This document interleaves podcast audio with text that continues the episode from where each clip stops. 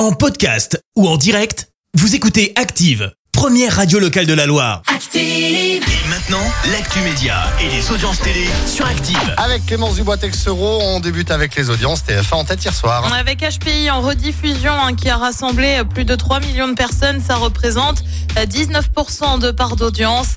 Derrière, on retrouve M6 avec Mission Impossible Fallout.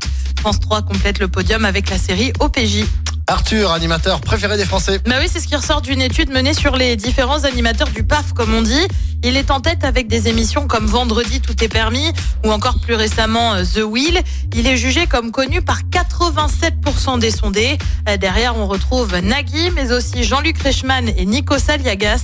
Euh, Côté femmes, c'est Karine Le Marchand qui arrive en première position et prend la septième place au classement général. Et puis avis aux fans de foot et plus précisément de la Ligue 1. Je sais, c'est pas le cas de la SS, mais certains aiment quand même bien regarder le championnat.